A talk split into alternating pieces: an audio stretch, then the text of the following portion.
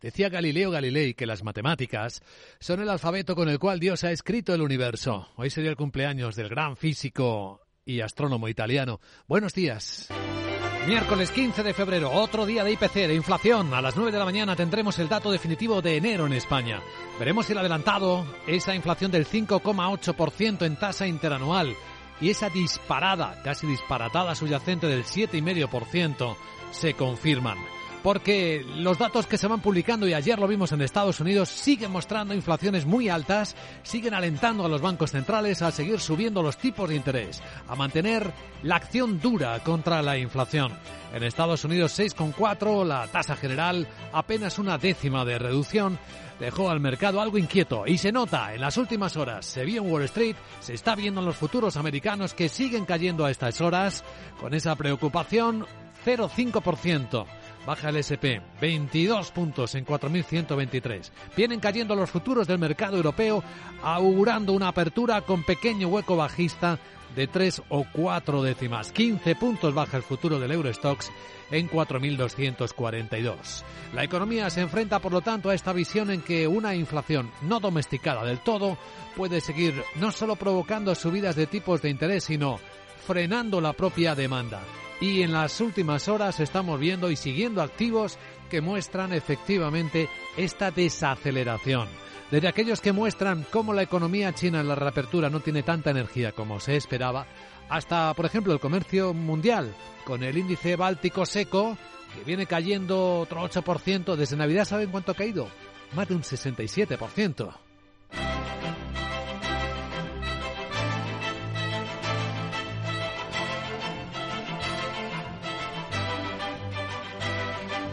Y a todo esto, los ministros de Economía de la Unión Europea, en la reunión del ECOFIN ya no lo esconden, empiezan a discutir sobre cuál es la senda a recorrer.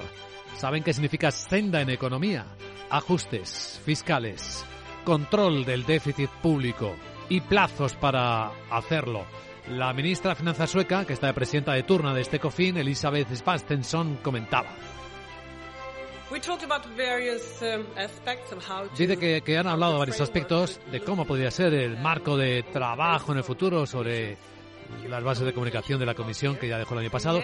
Muchos comparten que deberíamos combinar ajustes fiscales con reformas e inversiones para hacer frente a los retos de las finanzas públicas.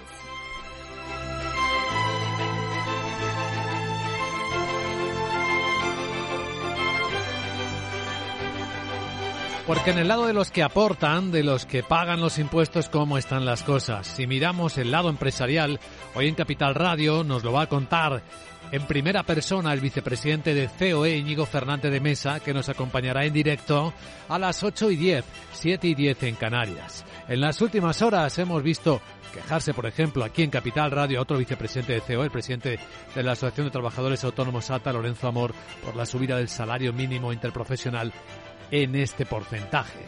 Había que subir el salario mínimo, era algo obvio, ¿no?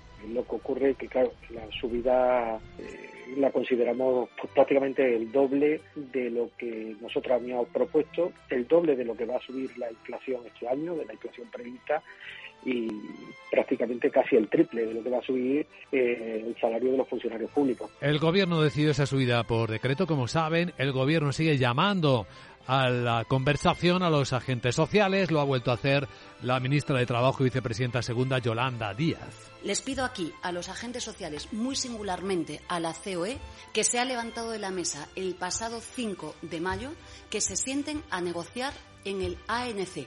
Necesitamos subir los salarios en convenio colectivo. Hoy en la gran tertulia de la economía, José Ignacio Gutiérrez, Carmen Morales y Rubén García Quismondo a partir de las 8 y 20 de la mañana, 7 y 20 en Canarias, darán contexto, estudiarán, analizarán estas historias de las que estamos hablando.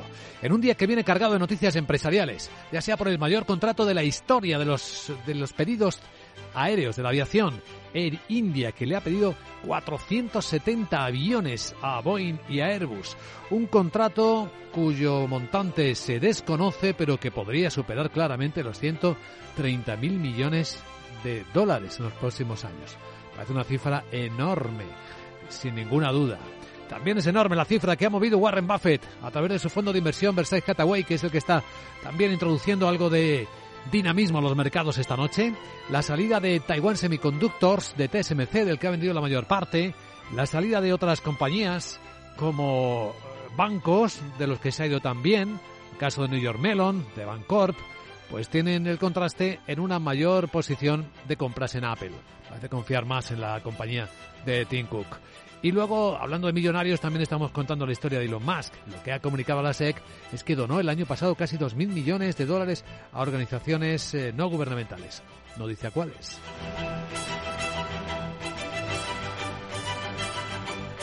Así que esta es una parte de las historias de este día que traen eh, los mercados corrigiendo, que traen, y estamos monitorizándolo, al dólar un poco más fuerte Ahora mismo el euro se cambia por 1,0706 dólares en las pantallas de XTV, que trae el petróleo un poquito más abajo, a pesar de que la OPEP dice que la demanda repuntará este año.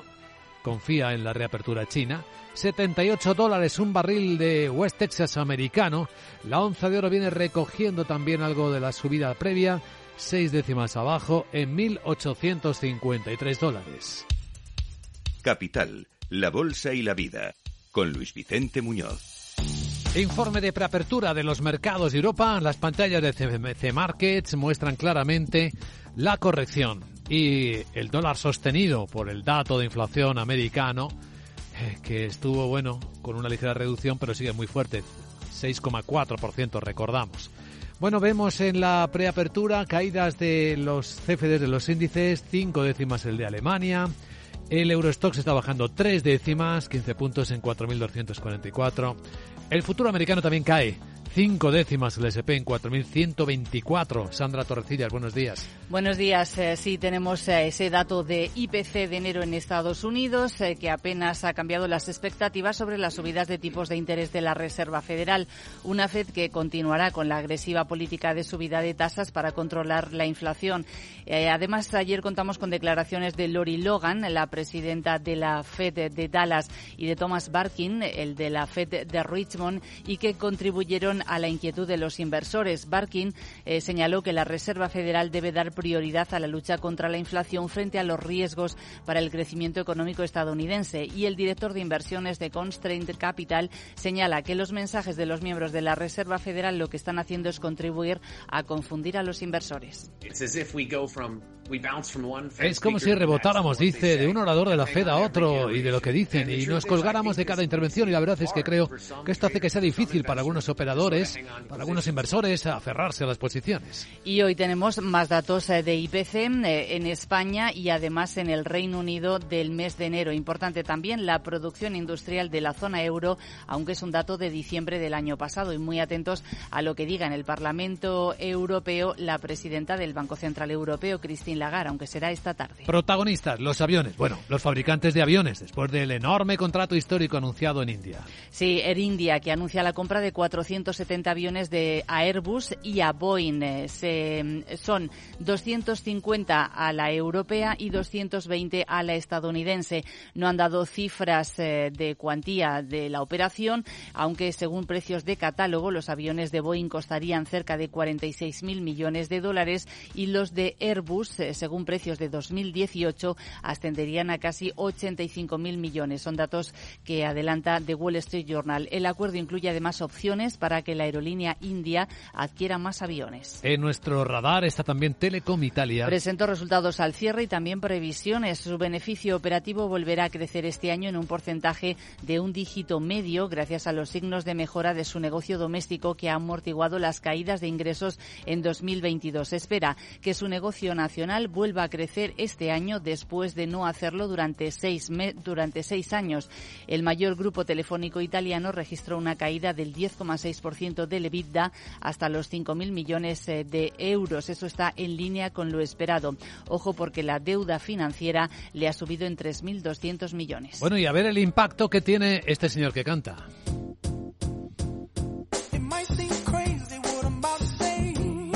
Quien se pregunta qué tiene que ver Farrell Williams con el Mercado europeo, pues sí tiene, y mucho, ¿verdad? Pues sí, porque Louis Vuitton ha contratado a Pharrell Williams eh, para encabezar la dirección artística de sus diseños de ropa masculina.